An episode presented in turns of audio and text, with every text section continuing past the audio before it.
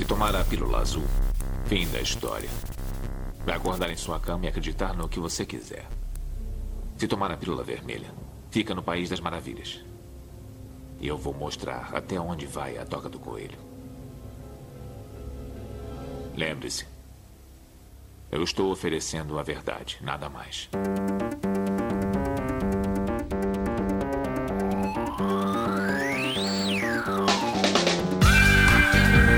Magicando.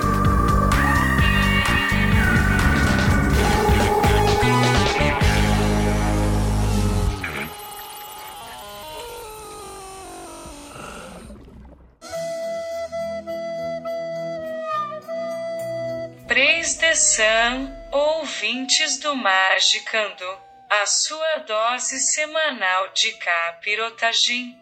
Esta aqui é a segunda parte do episódio sobre Dion Fortune. Então, se você estiver perdido, volte para a edição anterior. E para os que estavam esperando pela continuação, voltamos logo após os recadinhos.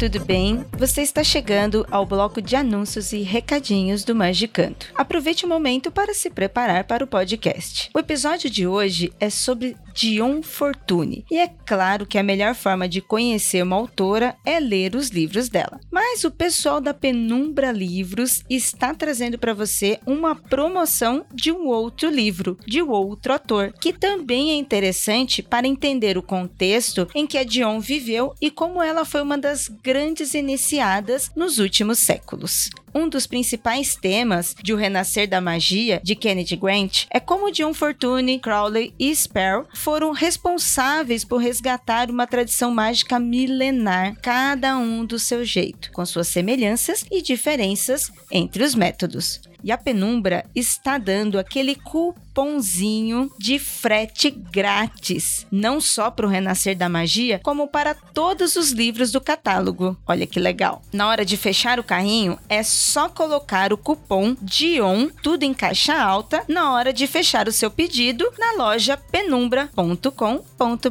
e aproveitar o frete grátis enquanto os correios não são desmantelados. Aproveita! E você, ouvinte, que pode apoiar financeiramente esse podcast, acesse o Apoia-se por Magicando ou o link nesse post. E com apenas cinco reais você ajuda esse programa e ainda pode participar das gravações ao vivo. Apoiou? Já pode participar. E vamos pro podcast? Nome de paz para você e até o próximo episódio.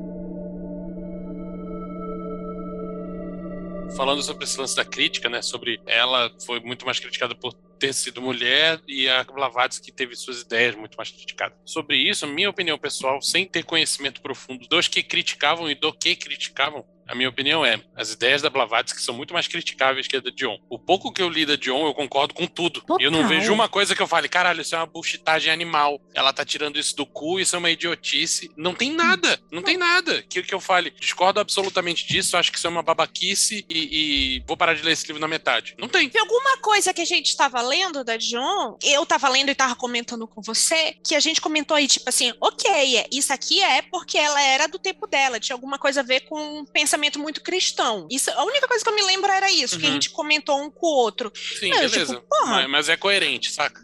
Legal. e Blavatsky não é. Que também é algo que você não vai escapar de metade da Golden Dawn, né? Pensamento cristão, assim, vamos lembrar. E a outra metade não escreveu, sabe? É, eu- a gente fala na biografia dela, né, que quando foi lançada a biografia, os hermetistas ficaram muito putos porque ela foi retratada como é, muito pagã ou muito cristã. né? Os pagãos ficaram muito putos porque ela foi retratada como ou muito hermetista ou muito cristã. E os cristãos ficaram muito putos por causa do contrário. Então, ela, ela tem muitas fontes diferentes né, e o pensamento dela permeia demais. Eu, gente, né, por que, que, por que, que eu entendo tanto de John Fortune e por que, que eu gosto tanto? Né? Não é porque bateu o gênio de cara, não. É porque quando eu comecei a ler os livros mais práticos dela, né, a gente tem três livrinhos que eles são super indicados, assim, pra galera mais do ocultismo: As Ordens Esotéricas Seu Trabalho, A Preparação e o Trabalho do Iniciado, e tem um terceiro bacaninha que depois eu, eu acho e falo. Aquilo dele tava muito a ver com as minhas próprias experiências que eu tava tendo na época, de, de mediunidade, etc. Então, então eu falei assim, cara, é, eu não preciso ir pro meiozinho, né, gratiluz, porque tem pessoas dentro do ocultismo sério que tem o mesmo tipo de mediunidade que eu tô tendo acesso de forma é, involuntária, sabe? E eu falei assim, opa, pera, tem uma tradição aqui, tem uma coisa legal aqui. Mas tem uma coisa, Livy, que você falou e que eu acho que é importante a gente citar, né? Quando você pergunta é, se criticam a, a John Fortune. No Brasil, a gente tem, tem muita gente que acha e fala que ela é muito racista, né? É, como se isso fosse uma discriminação a outras pessoas ou a raças, a etnias. E não é exatamente isso. A John Fortune traz para o livro dela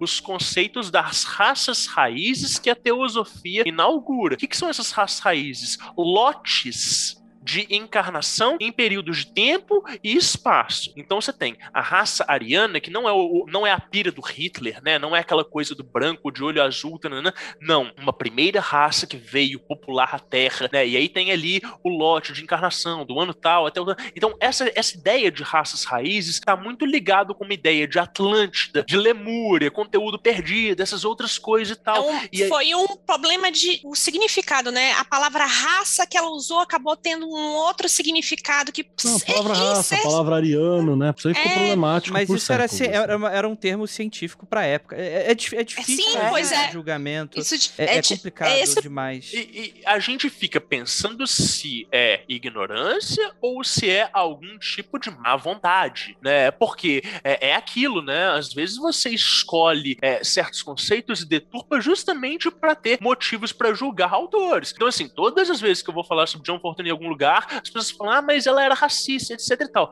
E aí, você não encontra nenhum tipo de vestígio, nenhuma documentação, por Deus. mais que a biografia seja né, contrária a ela, falando sobre ela ser eh, discriminar ou ela ser uma pessoa mal educada ou ela julgar outras pessoas nem por credo, nem por etnia, nem por sexualidade e nem por mesmo xenofobia. Por mais que ela fosse uma pessoa extremamente nacionalista, tivesse essa noção de, de- de- do espaço nacional, eu discordo muito disso, eu acho uma grande bobeira, mas ela, né, é, é um entendimento dentro da visão dela de que as tradições, né, é, mágicas, o poder estava no solo. Então ela entendia que era do solo mesmo, da, da- da terra, em que ela pegava aquela força telúrica e estruturava. E aí, né, gente, isso pode parecer uma grande baboseira pro ouvinte até aqui, mas é em cima desse conceito que ela vai fazer o revival do paganismo, porque aí ela vai pegar todas as lendas bretãs, aí ela vai pegar a mitologia arturiana, ela vai trazer tudo isso para dentro da sociedade da luz interior e praticamente tudo que a gente entende hoje sobre o revival do paganismo, né, tá baseado dentro dessa obra dela. Então é uma herança muito mais pra bruxaria do que pro ocultismo prático, que a gente não consegue às vezes é, en- encontrar esse laço no tempo, saca? Então essa contribuição dela é, é muito foda e tá pautada em cima de um conceito que ele é polêmico. A Wicca, ela não seria o que ela é hoje, talvez ela nem fosse, se não fosse pelos escritos da. A gente fala muito sobre muitos autores é, de, de Wicca, mas sem esse, essa primeira pesquisa e, e revival e escrita dela, cara, sei lá, assim, eu posso estar muito errada. Eu acho que não, mas eu posso estar muito errada. Eu acho que a Wicca não teria nem existido do jeito que existe. Tá certo, John se arrastou pro Sanders poder correr, é isso que você tá dizendo. Vambora, é isso aí.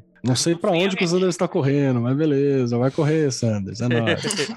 É o diabo solto pai. Correr que tem um monte de gente que quer dar uma porrada nele. Pode ser que ele disse que ele esteja correndo mesmo. Exato. Antes da gente encerrar, eu tenho dois assuntos que talvez sejam um pouco complexos demais. O primeiro é que, na verdade, o primeiro é uma justificativa. Talvez eu tenha usado a palavra prático pra falar do guia de autodefesa psíquica foi um erro, porque, na verdade, o título do livro dá a entender que dentro do livro vão existir técnicas, tipo, sei lá, Coloca o dedo assim, enfia outro dedo no cu e mentaliza isso. E não é isso que tá. dentadura no cu e ri pro caralho. Mas é um livro extremamente acessível. É um livro pra mim do caralho. É um livro que, por exemplo, mais pra frente a gente vai falar da bibliografia dela. Por exemplo, se novos autores que querem trabalhar, sei lá, quer escrever fantasia urbana, cara, é um livro maravilhoso pra você ter ideia de tirar história.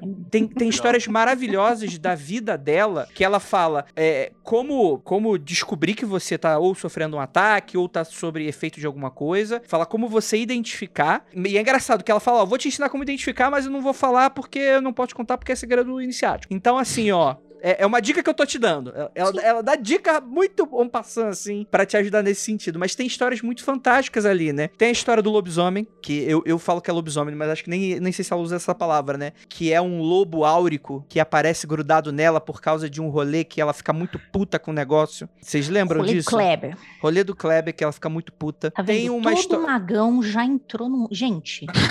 Pessoal, essa semana tava tirando o sarro que eu falei, né? Que do trailer do Senhor Estranho, né? Eu falei assim: ó, os magão bom erra também. É assim que é a vida, né?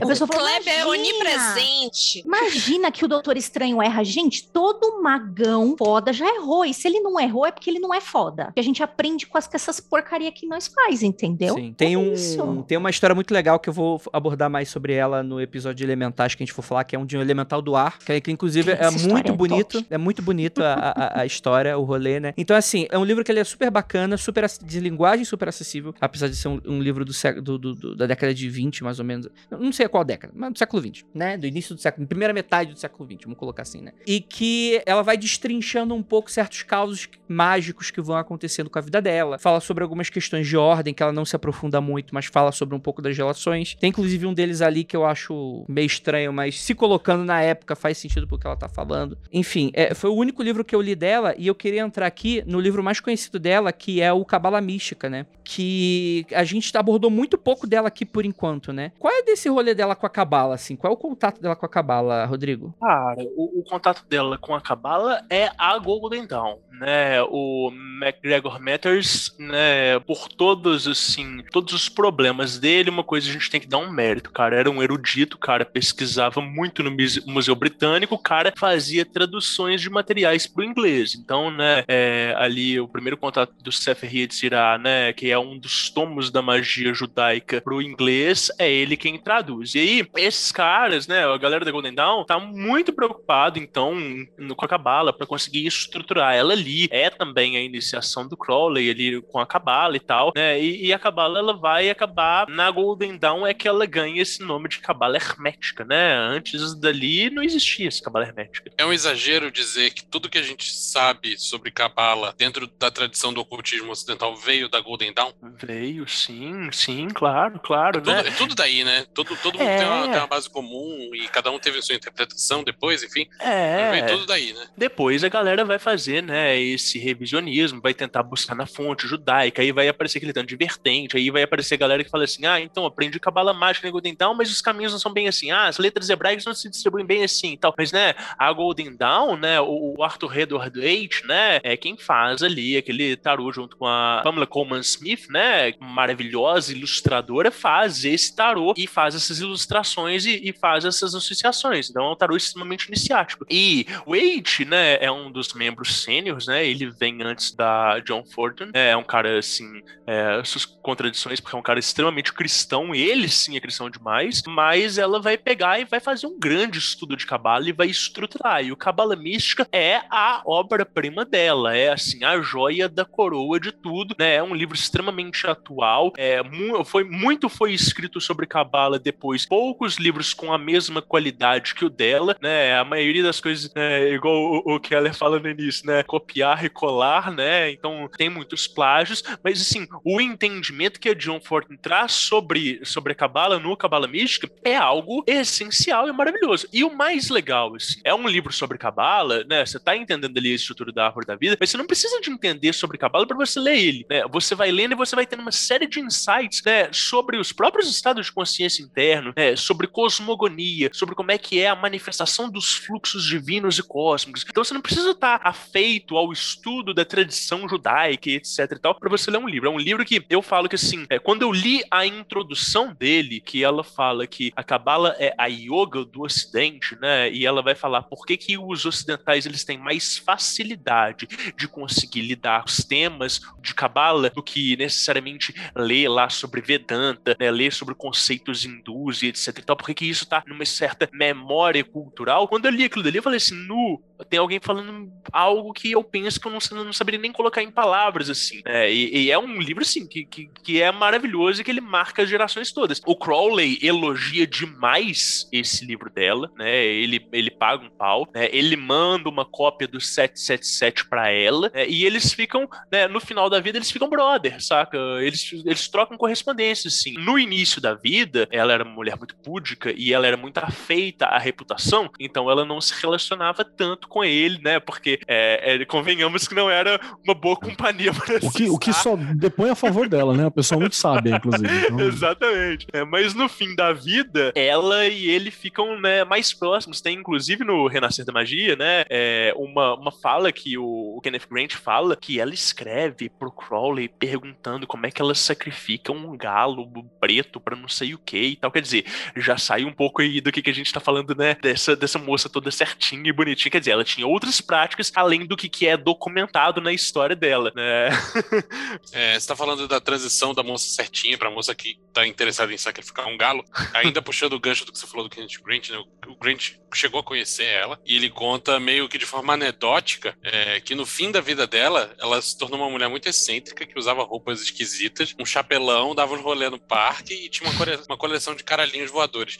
Eu queria saber como que aconteceu essa transição, porque é muito doido você imaginar uma mulher que, que, perdeu a virgindade aos 37 anos e depois, no fim da vida, estava colecionando caralhinhos voadores. Acho isso muito maneiro. Queria saber se você sabe, se tem uma perspectiva de como isso mudou, se foi de uma hora para outra ou se foi um processo. Cara, médio, eu não sei exatamente. Assim, é, ela teve um casamento que foi um casamento frustrado, né? Muitos dos livros dela eram indiretas para ela tentar conversar com o marido dela. É, imagina, essa mulher, né? É, né, mais púdica, mais conservadora, mais certa, né? Ela, ela vira uma sacerdotisa de Isis, né? Ela adota Isis como símbolo da mulher universal. Então ela começa a trabalhar assim com o sagrado feminino sem que tivesse esse nome, sem falar desses conceitos, né? Pode crer e tal. Ela tá trabalhando com né, é, sacralidade raiz mesmo, com devoção pura. E esse esse marido dela, esse Thomas Henry Evans, esse cara, ele é um sacerdote de Pan. Ele é de fato assim, um fauno, saca? Ele é um. Ah, ele, olha é, aí, cara dele. Ele, é, ele, ele sim devia dar rolê com a turma do Crowley.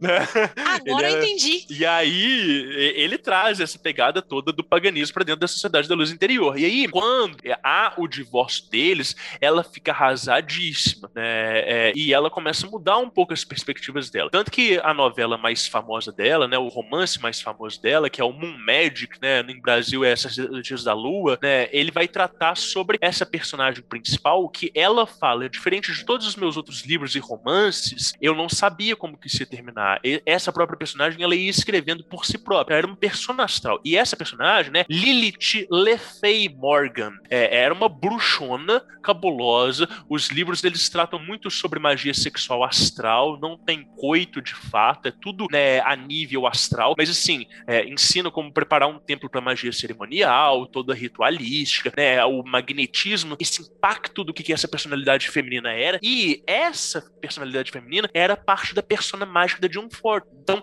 aos poucos, ela foi se tornando bruxona mesmo, saca? Não só a adepta, né, discreta, monge e tal, mas sim, tipo, a bruxona da porra toda. Então, aos poucos, ela foi ficando é, é, mais extrovertida e diferenciada. Agora, como que se deu esse processo? Eu não sei exatamente por quê. A vida hipótese. aconteceu. A vida Eu tenho uma hipótese. Qualquer mulher vai chegando perto dos 40 anos, vai entrando na frase que o Vinícius diz assim: quando a gente fica velho, a gente entra na fase do me processe. Que é tipo assim, foda-se, tô velho, me processe. O Vinícius tá, inclusive, esperando ansioso esse dia, né? Que ansioso. eu já conversei com ele, já ele tá assim, eufórico. Então, quando chega assim, por volta dos 40 e tantos, 40 e tantos, a mulher entra na idade do me processe em relação aos homens. Tipo assim, fodam-se vocês. Entendeu? Tipo assim, eu já sei o que eu quero, já sei o que não quero. Tem essa grande possibilidade da mulher entrar ali. Tem, coisas que atrapalham a mulher de, de, entrar nisso. Mas eu acho, minha opinião de merda, é que existe um, uma tendência à mulher que chega perto dos 40 e bleu de entrar no me processe em relação, tipo assim, fodam-se vocês todos. Entendeu? Vou fazer o que eu quero. Total. Entendeu? Total. Aí a pessoa coloca um chapelão e começa a colecionar caralhinho de asa. tá errada? Não tá Não errada. tá de jeito nenhum. Mas esse, esse, esse, esse é só o meu fanfic na minha cabeça. Não, mas eu acho que tem muita coisa que a gente. A vivência. Ouvinte, você aí, novo, 20 e pouquinhos anos. Eu acabei de fazer meus 30. Tem uma, uma aula de vivência pra você. Você é o idiota. E o seu eu de 30 anos vai confirmar isso pra você. E o seu eu de mudar quando 40 você anos. colecionar caralhinhos, né? Exatamente. Você vai, você vai perceber que tudo era bobeira. Tudo era coisa da tua cabeça. E é isso aí. Desculpa, você é chata. Não há como ganhar sendo mulher na magia nessa época. Ó, temos aqui galera apontando e falando para a Dione Forte. Nossa, mas olha só, demorou 37 anos para dar, rapaz. Aí eu vou evocar a minha outra é, escritora que está no meu top 3 de preferidas, Ana Glouska. Caralho, essa aqui deu Mike Chuchu nascer, quem puta que pariu. E era louca, hein? Caralho, como ela era louca, dava pra qualquer um, hein? Gente, não tem como ganhar. Sim. Desculpa. Não o meu raciocínio é que a pessoa chega, a mulher chega nos 40 e pouco, e chega a essa conscientização de que não tem como ganhar e manda todo mundo se fuder. Aperta o o F1 e vai, tipo, tipo Uhum. se foda-se todos vocês. Tipo, Mas- tem gente que total, chega a, a- a essa iluminação de que, tipo, você é mulher, você sempre vai, tá- vai ter alguém dizendo Uhum. como que você tá fazendo errado. Então, mande todos se fuder. Tipo, se fuder é um, um- um- tipo assim, é um mantra. Abra a sua janela e grite, vá tomar no cu. Você vai se sentir melhor. Aquela cançãozinha. Você vai se sentir melhor. Mas é Isso, interessante, isso que, tá, isso que, tá, que a Ju tá falando, eu acho que isso é muito acertado. Porque, inclusive, tipo, apesar das brincadeiras que a gente tá colocando aqui, essa parte da questão de sexualidade, que naturalmente, ah, putz, ela casta demais. Isso é um problemático como se fosse uma opção da pessoa, né? Sendo que é, que é uma sociedade justamente que, que é voltada pra. A pessoa, a pessoa vai o quê? Vai se autostracizar, é, é vivendo pessoa algo tá dentro que. do que a sociedade espera, ela é pudica. Se ela Exatamente. sai fora do que a sociedade espera, é porque ela dá mais que chuchu na cerca. Não dá pra Sim. ganhar. Você vai ser coisada e tudo mais. E, e assim, na real mesmo, não acredito que tenha sido, ah, porque chegou. Não, velho. As pessoas vivem as coisas na hora que elas têm que viver. Não é porque você Verdade. que segue uma linha mágica e acha que a magia sexual é imperativa desde o começo, você aponte um dedo, porque eu já vi isso dentro da comunidade mágica feminina. Uma apontar no dedo da- na outra e falando assim: ah, mas é porque você tem que dar. Não é assim. Opa! Feminismo não é sobre a- é, obrigar mulheres a terem o mesmo comportamento que o seu, mas respeitar o comportamento de cada uma. E se ela quer viver pudica? Total. Foda-se, caralho. Isso não tem nada a ver com, com, com a qualidade do que ela escreve. Ela só escreveu coisas diferentes. E tá provado. Mas é nesse por isso que eu amo a Dion e por isso que eu amo a Ana Glosca dentro dos extremos que as duas estão. Uhum. Porque elas tiveram coisas diferentes e foram maravilhosas. É isso, gente. Sim, mas eu, eu tinha entendido a pergunta como o que foi que fez essa mudança de vida dela? Porque ela começou de um jeito, filha do tempo dela, filha do, do vitorianismo e tal, muito pudica, colocou-se toda a explicação lá e, e- e no final da vida ela tava uma pessoa, sabe? É, no final Me da, da vida ela parece- tava uma pessoa que viveu, né? Aí No acontece final essas da coisas. vida, o que me parece é que ela estava mais ela. É isso. E eu acho isso uma vitória para qualquer um. A pessoa chegar no final da vida e dizer assim: agora eu sou eu. Eu não sou nada que as outras queriam que eu fosse. Eu sou eu e foda-se o mundo. Talvez sempre é, é, ela sempre tenha tido uma identidade dela própria, mas sempre de forma discreta, sempre de forma comedida, né? Então, assim, a gente não tem como saber quem que era John Fortin dentro da Sociedade da Luz Interior, né? Quando ela Justamente ali- porque ela era discreta demais, né? Você diz, não tem foto, não tem coisa. Ela escrevia cartas, tipo, a gente tem cartas Muitas. delas para pessoas. Nenhuma, porque quando ela morre, todos os materiais dela são queimados é, por pedido dela, pela própria Fraternidade à Luz Interior, porque tinha esse entendimento de que era para ela não se tornar objeto de culto. Então são queimadas cartas, fotos, eh, são queimadas todos os diários hum. mágicos Pô, dela. Mais uma fala que depois em favor, né? Que ótimo, é... legal pensar nisso. Né? E, e, então, assim, esse era um pensamento dela, né? De um entendimento de que ela estava ali justamente para contribuir para uma obra pública, né? Ela veio uhum. trazer um legado, ela veio fundamentar uma ordem que se mantém até hoje e que é extremamente fechada e inacessível. Assim, a gente, enquanto brasileiros, né, ou, ou de qualquer outro país, a gente não tem acesso à, à Inner Light Society, né? A gente não consegue. Né? Você consegue se você morar em Londres e se você tiver disponibilidade para frequentar lá. Então, não tem eh, sedes em outros países. Ele não né? tem então, franquias, né? Não, não tem. tem né? E não tem interesse disso também, né? E aí, talvez, justamente por isso que a gente fala, assim, dessa tradição do solo. Pode ser uma, uma interpretação possível, é, mas o grande ponto é que ela funda uma tradição, né, mágica, e essa tradição ela vai ser um ponto de disseminação de outros tantos conhecimentos e tal. A cabala mística ela traz toda essa contribuição pro ocultismo, pro hermetismo, né? É, é a cabala hermética talvez seja ainda algo construído em cima da cabala mística, mas ela também traz essas outras contribuições tanto para uma vivência de mediunidade quanto uma vivência de paganismo, né?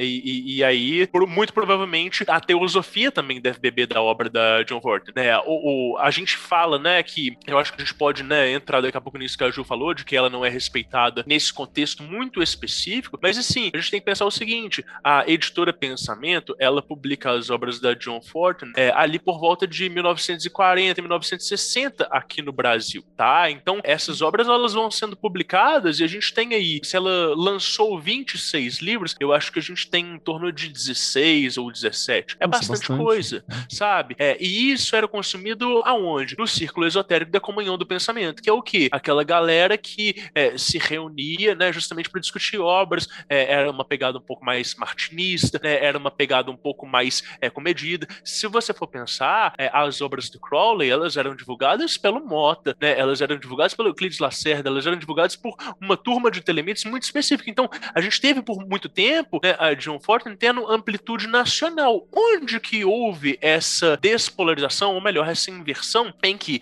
hoje o Crowley é muito mais famoso, você fala de ocultismo, você sabe o nome dele e tal, né? E que é, o nome dela já não fica tão famoso assim uhum. dentro da comunidade, né? Então, Total. talvez seja isso. Gerações diferentes, talvez sejam interesses diferentes, talvez a gente esteja inserido dentro de um contexto, dentro de um ciclo, né? E que hajam outros ciclos paralelos ao nosso, em que as pessoas ainda dão o devido crédito, mas eu concordo muito com a análise da Ju, né? Se você julgar, assim, é, a internet brasileira afora, você não encontra muitas outras pessoas falando e produzindo conteúdo sobre isso. Por quê? Né? Porque nós somos produtores de conteúdo, né? A gente aqui, né? nós somos os bastiões do ocultismo dentro da era digital, porque de fato somos. Não, Nem sim. Quero, não, mas a gente tem que reconhecer isso, né? Que o papel que a gente está é, produzindo e é muito esforço, ele é um marco dentro do ocultismo brasileiro, né? O os projetos que eu tento divulgar e tudo. É, é, então, a gente, a gente tá fazendo uma coisa muito grande. Por que que então a gente ainda não tem o eco dessas outras autoras grandiosas, né? Como teve no passado, né? É uma curadoria diferente, né? A gente tem interesses diferentes? Não, a gente tá vendo que a gente tem interesses diferentes, né? Então tá faltando justamente a gente ter essa plataforma de divulgação, igual a gente tá fazendo aqui agora, né? E aí eu acho que a Ju tem muito para complementar dentro disso aí, né, Ju? Isso aqui não é tirado do meu cu, não, tá? É, isso aqui é, é fonte de pesquisa. Principalmente no Brasil, talvez eu dê uma volta grande, tá? Foda-se, se vocês não quiserem ouvir, se desliga o podcast. Mas é isso aí. Existe toda uma coisa que nos envolve como praticantes de magia dentro do Brasil, que é o seguinte: nós vivemos, né, a nossa história, inclusive a nossa história de extermínio de outros cultos, de outras culturas, e a gente nasce, entre muitas aspas, né, porque as pessoas começam a contar do descobrimento, a gente nasce num berço católico, tá? E aí hoje a gente entra também que nós estamos, é, não vou dizer migrando, mas quase lá, estamos chegando num ponto onde a gente está mega inserido dentro de uma nação que é neopentecostal. Então tudo isso a gente está imensamente embebido em cristianismos vários. Então é muito comum que quando a gente abandone, mesmo que a gente nunca tenha praticado isso, que a nossa família não tenha praticado isso, né? Mas quando a gente decide sair disso, enxergar a vida de outra forma, né? Porque fazer magia é a gente enxergar a vida de outra forma, a não ser aquela que nos é dada pronta né? O que, que é muito comum, principalmente para os brasileiros? A gente se revolta e com toda razão contra essa coisa a qual rege toda uma sociedade. Tudo que é ligado ao cristão, ao bom ou a figuras que estão dentro desse panteão bom, mesmo que não sejam as mesmas, e aí eu vou fazer um parênteses e vou falar, por exemplo, sobre anjos, tá? Anjo dentro do hermetismo é, é, uma coisa, anjo no catolicismo é outra totalmente diferente, né? E aí, como a gente está muito imerso nisso, a gente se revolta e a gente quer ir o mais longe possível dessas coisas, né? Quando a gente começa a fazer magia. E é normal, isso é normal, né? É um movimento muito normal, né? E por que que isso pega mais em países como o Brasil, por exemplo, que eu falei lá no começo do, do podcast? O que faz sucesso e o que você vê que as pessoas mais se interessam é na darkzeira é na darkzeira do rolê. Porque é uma coisa que é literalmente um ponto de revolta que eu tô indo de um extremo para o outro. Então é engraçado a gente ler que uma pessoa que é a cabeça da nossa corrente mágica fez um, um trabalho no meio do deserto e sai correndo de um demônio. É legal, a gente acha que aquilo é bacana. Só que quando a gente olha, por exemplo, para essa galera que escreveu e esteve envolvida com coisas como fraternidade branca, né? Você dá teosóficos, cara, quatro, tirando todos os meus porém poréns para várias coisas disso, tá? Deixando muito claro, né? Que eu também tenho muitos poréns, né? É, em respeito a isso. É aí que as pessoas não querem se interessar por isso. As pessoas não vão para isso e acham isso bobo. Isso também foi corroborado por anos 90, começo de 2000, aquele rolê New Age, babaca, né? De não, você tem que dizer sim e baixar a cabeça para tudo. Então, o bem que as pessoas colocam desse lado, que não é bem, né? Bem e mal é uma coisa de que o cara corre. Eu vou falar para vocês, eu tenho um grande amigo meu alemão que é magista. Não tem nada dessa babaquice sobre, é, ah, porque a mulher é fraca. Na, na Alemanha, por exemplo, ele me fala isso por causa dos pares dele, que fazem magia com ele. Todo mundo acha a, a John Fortune maravilhosa, gosta dos livros. Por quê? Porque eles não têm esse peso. Esse peso meio que foi dividido, né, entre protestantismo e catolicismo. Eles estão meio acostumados à treta, sabe? Então a gente, assim, é óbvio que você, como começo, e você quer se distanciar dessas coisas que você acha babaquinha e do bem, é por isso que você coloca todo esse peso em cima. É por isso que você vai pra Darkzera. E aí tudo que lida com for, que eu também acho uma baba babaquice, magia branca, magia negra, enfim, a gente já falou da, pro, da, problematização dessa porra várias vezes aqui. É isso. Então as pessoas não vão querer ler a Dione. As pessoas vão querer ler outras pessoas. Só que, de novo, né? Que nem eu falei aí, né? É, as pessoas financiam isso também. Então, se você não for lá e falar assim, poxa, eu queria muito mais ler sobre Johnny Ford, nossa, eu queria muito mais ler sobre tal e tal coisa, não tem, não tem interesse, ninguém vai falar. E você vai continuar achando que é uma coisa gratiluz, né? Como já chegaram para mim e perguntaram, ah, mas é a sua escola de cura? Quer dizer então que você. Não sei... Velho, o bagulho é treta. Thaí Vignoli, que, que lida, que tem uma escola totalmente diferente de mim. As merda que a gente pega não é fácil, não é facinho, não é bonito, é sujo. A gente é faxineiro de vocês quando vocês se enfiam nos rolês do Kleber animal. É muito pesado, é difícil, não é fácil, sabe? E aí ficou essa coisa de que não, porra, sei lá, eu acho que vocês deviam ser mais inteligentes. Se para mexer com um demônio você tem que chamar um anjo para botar o demônio na coleira, vocês deviam concatenar que, tipo, olha, não é tão babaca assim esse rolê. Pensa aí... um pouco nisso que você tá, tipo, sabe? Por que, que você, se, você se atrai tanto por esse lado e esse aqui você acha que é boboca? Começa a repensar suas escolhas de leitura mágica, começa a repensar os seus rolês de escolha de, de, de, de corrente mágica. Depois você me conta. Se não for nada, também você vai tomar no cu, mas é isso aí. Mas nós, brasileiros, estamos sim extremamente permeados por causa disso. Tem uma coisa meio adolescente aí, né? De, claro. de revolta. Tem uma coisa muito. um quesinho de tipo, quero ser darks. Porque é legal. Foi darks. Eu não, eu não vou. A estética dark é maravilhosa. Eu gosto. É verdade. Sou, amo, sou. Entendeu? Mas Só o chapelão não da coloquem- John Não achem que o bagulho é fácil, que o bagulho é boboca, que o bagulho não dá certo. Porque tá desse lado que você colocou. Cuidado também com os autores que você lê e separam essas coisas em dois lados. Devo deixar claro que a estética da John Fortune, do chapelão, eu aprovo. Falando chapelão, chapelão, eu tô imaginando aquela personagem do Resident Evil Village agora, né? Que tem o chapelão. Toda hora eu tô Mas a imaginando ela. descrição. Não existe foto disso, Keller, mas a descrição é aquela, cara. Que da hora. E, e uma só, pra, só pra Tem somar uma mais uma. foto dela de chapéu sim. Eu tem. quero, por favor, por favor. Por favor, gente, fotos da Dion, quero fanarts da Dion com o chapelão, caralhinhos voadores e um mestre ascenso numa Pokébola, por favor, pode mandar. E, e é só pra Nossa acrescentar uma parada que a, a discussão que a Ju tá falando tem, tem muita coisa que a gente pode expandir, assim, que é justamente sobre a questão da estética, cara. O quanto a magia ela é dependente da questão estética e de quem faz arte sobre isso, de quem discute isso e como isso vira mainstream, assim, muito forte, sabe?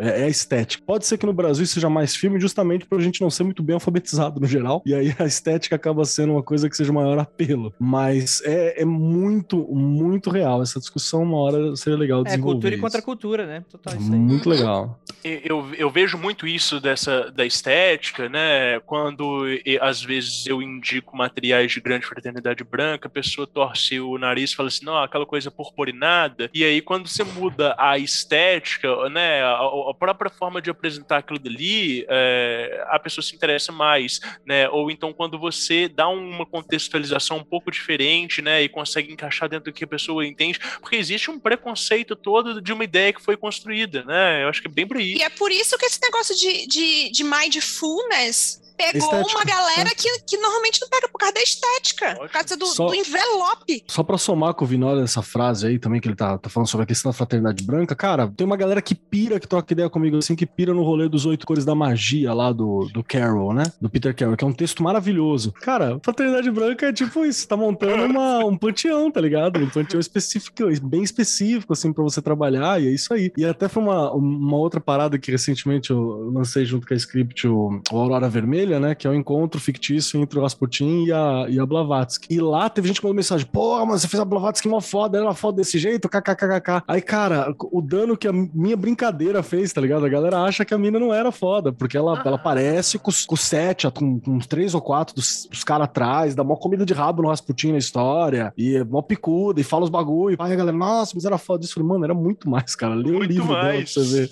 A mina é uma filósofa incrível, assim, incrível. Ela hum, meteu o louco, viajou o mundo, foi pro Oriente. Então é muito doido o quanto pega, né, é, essas paradas assim, e a gente às vezes não percebe, né? Rapaz, essa foto aqui eu não tinha visto não, menina. Cadê? É, Tá aqui aí já? o chapelão. Mano, mas isso aqui é o senhor chapéu, não era esse chapéu que eu tinha visto não. Não, mas esse é um chapéu cerimonial, né? Ela É, não é um saía pra dar um passeio, pegar um solzinho de verão.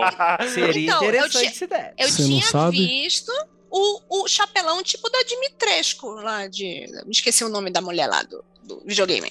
Mas é, ó, voltando na fala da Ju, né, rapidinho, eu acho que sim, tem uma coisa, gente, que a gente tem que observar é que a gente está inserido numa cultura de autodestruição. E isso é, né, eu vou eu vou advogar essa ideia, é proposital, tá? Então a gente tem uma cultura que ela deseja uma autodestruição porque frustração leva a consumo e consumo leva a capitalismo, blá blá blá blá blá blá. Quando você traz isso pra dentro de um meio mágico, de pessoas que estão despreparadas, consomem espiritualidade e magia como food, fatias de mercado, é, fast food, fatias de mercado, um produto que, que é mais um estilo de vida, você vai criar essa aberração que você tem grupos mais grupos de goethe de 40, 50 mil pessoas no Facebook, que você tem maguinho cerimonial que, tipo assim, nunca leu um autor de fato e que aprendeu tudo na, na, na internet e ele tá dando curso de mil reais pra adolescente que, sabe? E aí você fala justamente isso, assim. é, você- Denúncia. Gostei da É. denúncia. não, e eu acho que, ah, né, então, só pra Continue gente- assim, porque a Ju e o Vinoli precisa de cliente fudido. Continue É. assim, gente. Só, só pra gente entrar numa coisa muito rapidinha que, que não vai sair tanto do tema, mas que é isso, assim. Se você tá trabalhando com uma magia que ela tem uma estética darkzera e que ela tem algum tipo de potencial autodestrutivo, o que que você tá fazendo com a sua psicoesfera de fato? Né? Como é que você tá modulando as suas referências internas e como que isso diz respeito é, é, em relação aos seus valores e o que, que você quer da vida? E depois, não adianta virar e falar assim, ah, porque minha magia não funciona, então não chego em lugar nenhum, então nunca vou ser ninguém na vida, etc e tal. Esse apelo que a Ju fala sobre repensar os nossos consumos, sobre repensar quais são os autores que a gente financia, o que, que a gente traz à tona, diz muito também sobre quais são as escolhas que a gente faz para nossa vida pessoal, né? E como que, enquanto sociedade, a gente tá só repetindo o mesmo erro e achando que a gente não é profano e o outro é um profano só porque a gente consome um material ligeiramente diferente, né? E aí, se a gente for falar de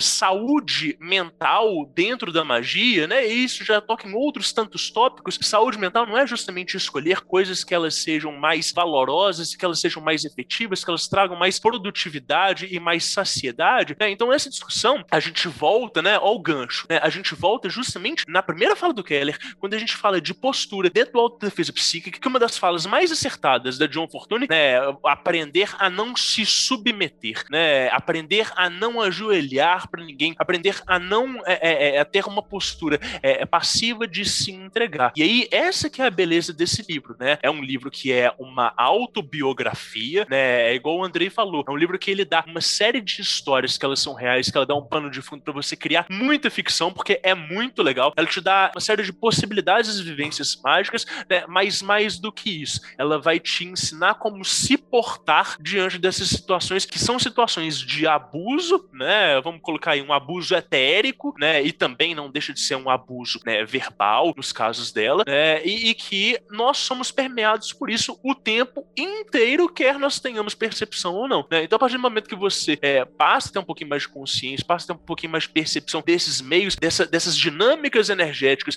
né, das relações de poder, né, das pessoas no cotidiano, é, vira outro tipo de ativismo, saca? A sua luta por respeito, ela ganha uma dimensão um pouco mais profunda. Eu acho que é sobre isso que a gente está falando quando a gente fala de eleger referências que elas sejam saudáveis. Né? É, vamos parar de falar mal de mim, gente? Obrigado. Estão só falando mal de mim. Tem 20 minutos metendo pau no Andrei. Vamos, vamos, vamos encerrar o episódio. Vamos falar sobre bibliografia? Porque, assim, eu gosto muito desses magicandos que me deixam muito inspirados, assim, de, de procurar coisa para ler e etc. Eu, eu, gosto muito, eu acho que tenho certeza que esse episódio tem potencial de levar muitas pessoas para conhecer mais o trabalho da Dion, né? Eu vou pegar aqui uma lista. Eu tô contando que Rodrigo Vignoli já leu tudo. Você leu tudo? Tudo em português. Já. Beleza. Vamos lá, então. Então, de 21 livros, 17 pelo menos aqui você leu. Tem aspectos do ocultismo. Nota, Rodrigo. É uma nota, Porra, é uma nota numérica? Ou é uma nota. Que mancada! De 0 a 5. Vamos lá. 0 a 5. Eu acho que o tismo é um 4, mas é uma coletânea de textos dela, tá? É, não, é, não é um livro de fato. Hum, é uma beleza. coletânea de textos. Depois não quer que fica falando mal 20 minutos do Andrei, né? Puta que pariu. Ah, Quero saber, eu tô Seu vacilão. o ouvinte. O ouvinte vai pegar o hate e começa pelo 5 estrelas, ouvinte. Vai dar minha que é sucesso. Através dos portais da morte. Ah, dois. Ih, rapaz, oh, rapaz. Esse não sei. A gente, a gente nasceu numa terra de espiritismo, a gente já tem os conceitos de, de pós-vida muito bem preparados, coisas que eles não tinham na época. Mas o título é bom, hein? Dá mais um ponto só pelo título. O título é, é legal. Tá melhor que meio ponto outros. pelo título. Eu vou criticar meio os títulos ponto. aqui, hein? Vamos lá. Autodefesa psíquica. Parece que você vai aprender Kung Fu astral. Não é isso, gente. Não é isso. A gente conversou sobre isso. Mas, mas qual a tua nota aí, Rodrigo? Cinco. Pô, cinco. Você rodou cinco, rodou cinco. Eu dou um 4.9 porque é o título me enganou. Fui enganado pelo título. Fui enganado pelo título. A Cabala Mística. 6 de 5. É, bom demais, cara. ó, então já, já, o ouvinte já tá sabendo aí que pode começar aí, ó. Ser um livro bom e começar por aí é outra coisa. É a mesma coisa que tu dizer, ah, minha gente, vamos todo mundo ler o livro da lei. Não vai, ninguém vai entender Olivia, Não, cara, se o cara. A gente já falou isso várias vezes aqui. O cara quer aprender cabala. Você quer aprender cabala, irmão? Você quer aprender cabala? É, vai, vai na, na cabala mística, vai no, no, no cabala clifótica lá no comecinho dele. Aquele, aqueles primeiros capítulos dele explica cabala melhor que muita coisa e vai pro Alamur e Prometeia. Se depois disso você não aprender cabala, tá, tá, explicado, tá desenhado, tá didático. Se nem assim você conseguir compreender, irmão, aí, e outra, bom, paciência, né? No começo vai dar cabeçada mesmo. É, porque é isso, né, cara? Uhum. Mas eu não tô é sobre isso. Pela, depois de ler a mesma coisa pelo décimo autor, aí você vai falar, ah, isso aqui não. já é familiar. Mas aí é tipo, sei lá, por exemplo, é tipo começar Lovecraft e querer que o cara comece pelas cartas enviadas pelo Lovecraft. Não, mano. É tipo One Piece, cara. Você vai começar isso aí, você tem um rolê pela frente, velho. Você tem que se dedicar, cara. Tem que ter paciência. Não, mas embora. eu defendo Abraço que a pessoa tem que começar pelo, pela, é, pra, na minha opinião. Se a pessoa gostou do melhor que ela tem, a pessoa vai e destrinchando as outras obras. Porque, gente, a galera do. a galera não lê hoje em dia. A galera não vai começar pelo dois estrelas. Ah, enfim, é, é uma discussão Ótimo. muito ampla. A doutrina cósmica. Nossa, a doutrina cósmica é um 5, mas é, é isso, assim. Ele é, ele é impossível de ler, assim. Tipo, sério. É, é muito cifrado. Entendi. É um mordalha. É um mordalha, Você... sim. é uma conquista. Entendi, entendi. Prêmio A Voz do Fogo de literatura insondável. Puta merda, mano. A voz do fogo ainda tem um detalhe, né? Você passou dos primeiros dois capítulos, você consegue. Na dúvida, pula, tá ligado? Se você não conseguiu, pula. Vai de boa. Exatamente. Tem aqui, ó, também o título não, não me agrada tanto aqui, mas eu entendo que é a época. Filosofia culta do amor e do matrimônio, que já supracitamos aí no episódio. Sim, ah, eu acho que esse é, é, é um 5 também. Eu gosto muito dele. Acho que as pessoas vão gostar muito. É fácil e é ótimo pra começar e pra indicar pra outras pessoas também. O, o Rodrigo é aquele meme lá do cara colocando as cervejas. Não, essa aqui é boa, essa aqui eu tomo também. E ele fala isso para as 30 cervejas que colocam lá, até as piores. assim. Não, isso aí eu tomo. Gosto. Não, é ótimo. É. Uma coisa me chamou a atenção do, do quando você falou desse livro aí. Foi o que, e- que é uma coisa meio. uma coisa voltada à Estia. Embora não Isso. seja literalmente, né? Isso. É, Mas é, Sim. o raciocínio é isso. E a gente quase não tem nada exatamente pensando muito bem, tipo, de- da prática dessa vertente. Eu acho, eu achei interessante. Na época não tinha Mad Men pra fazer publicidade do Cheeto. Na, ver- na verdade, a gente não tem nada sobre cuidar de casa magisticamente. Quem fica em casa Isso. na pandemia, como todo mundo, sabe o quanto é necessário você ter um lugar Olha só. ok, né? Então acho que era uma boa É, mesmo. Tô dois ela anos tem- atrasado, mas.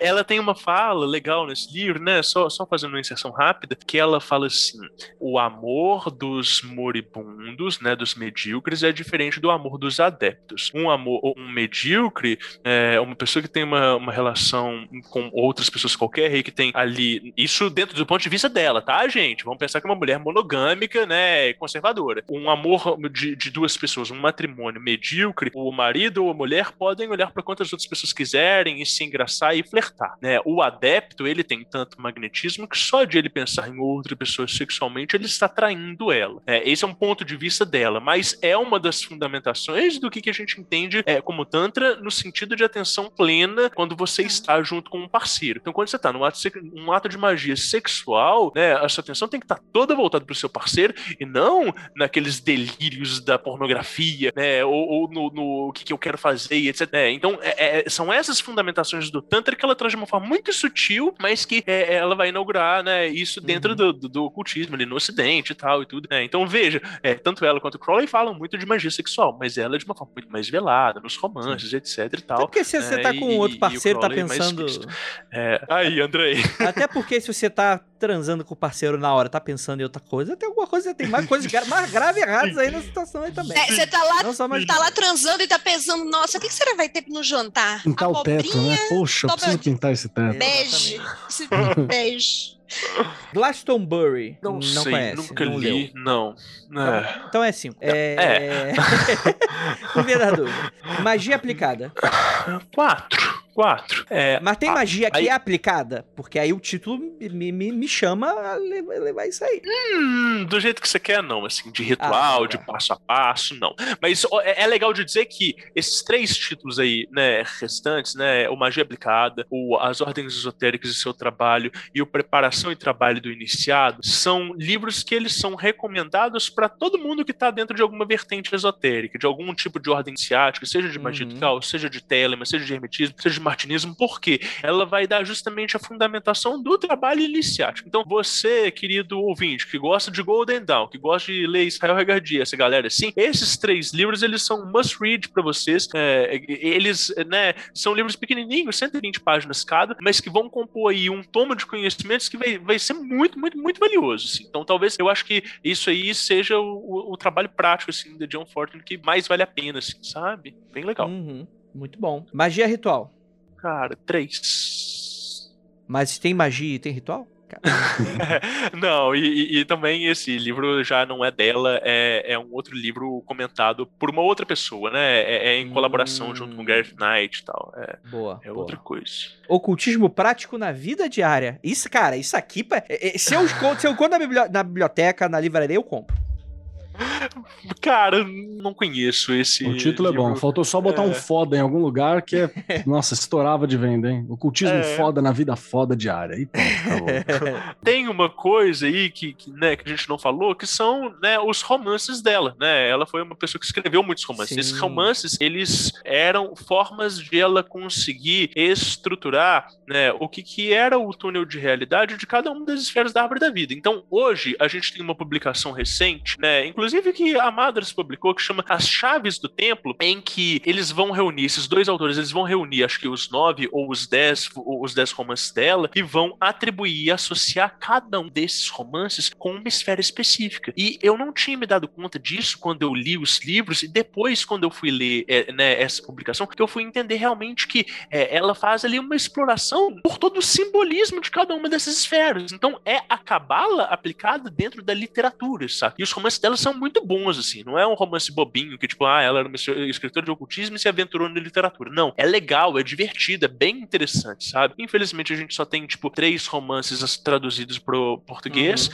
né? mas, mas são livros muito bons. Entendi. É, acho que você deve estar falando aqui do Sacerdotisa da Lua, Sacerdotisa Isso. do Mar, né? Tem um aqui. Isso. E tem um, tem um aqui que é título super cine, eu tô imaginando que seja ficção, que é o Paixão Diabólica. A Paixão Diabólica, é, é, e, e, é um plot bem, bem legal, assim, bem massa.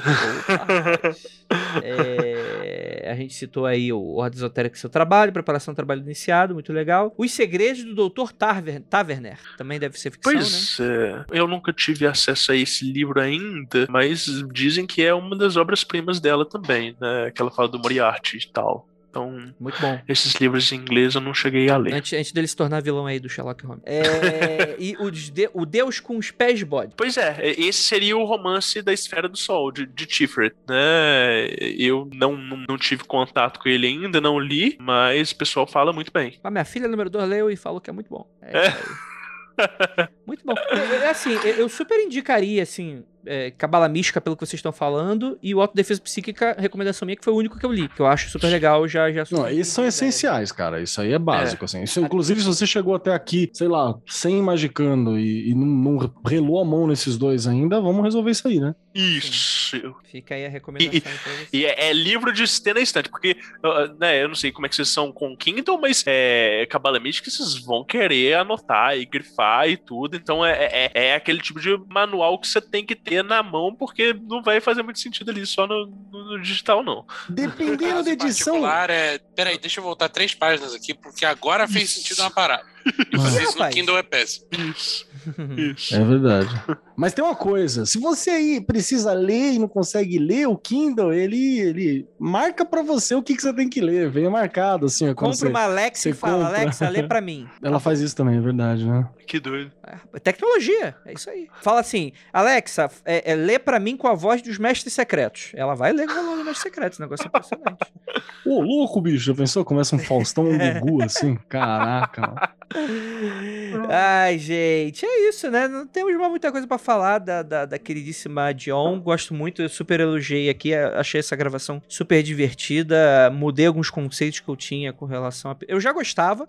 Vou ser bem sincero que eu já curti bastante desvelar esses arcanos velados da Dion. Eu tô fazendo o Shiji no robô. Faz ela, vestida de Rei Ayanami com um chapéu isso, né? Alguém tem alguma consideração final para fazer antes da gente encerrar esse episódio? Eu tenho consideração. Se você achou ruim, é porque de um deles aqui vai chorar mais adiante. Vai tomar no cu mais adiante. Cadê o áudio do site Bamba? Entendedores entenderão. Então é isso, meus queridos. Ficamos aqui com essas indicações fantásticas aí para vocês. Gostaria muito de agradecer essa mesa maravilhosa, essa live que tá lotada de gente. Temos aqui muitas dúvidas tiradas aqui durante a gravação desse podcast. E lembrando a todos que caso você queira fazer parte dessa live, você também vai lá no apoia.se barra magicando com o mínimo de 5 reais, você pode estar aqui acompanhando com a gente toda quarta-feira, a partir das 19h35 da noite. Eu tô meio doido. E, Rodrigo, onde que o pessoal te encontra? Não na pandemia, virtualmente. Instagram, no Twitter ou no Facebook, eu sou o RF Vignoli, tá? Rodrigo Vignoli, vocês me acham. É, e temos aqui o podcast vizinho, o Diário Mágico. Muito em breve terei o, o prazer de recebê-los lá. Vou convidá-los um por um, vai ser maravilhoso. Impossível, é... eu nunca vou receber esse convite. Vai ser igual vai... a minha cartinha de Hogwarts. Vou estar esperando. E... Um dó no coração. E é isso. Tem, tem esse, esse arroba Diário Mágico, mágico com CK também, igual no Magicando. Estou lá esperando todos vocês de, de coração aberto.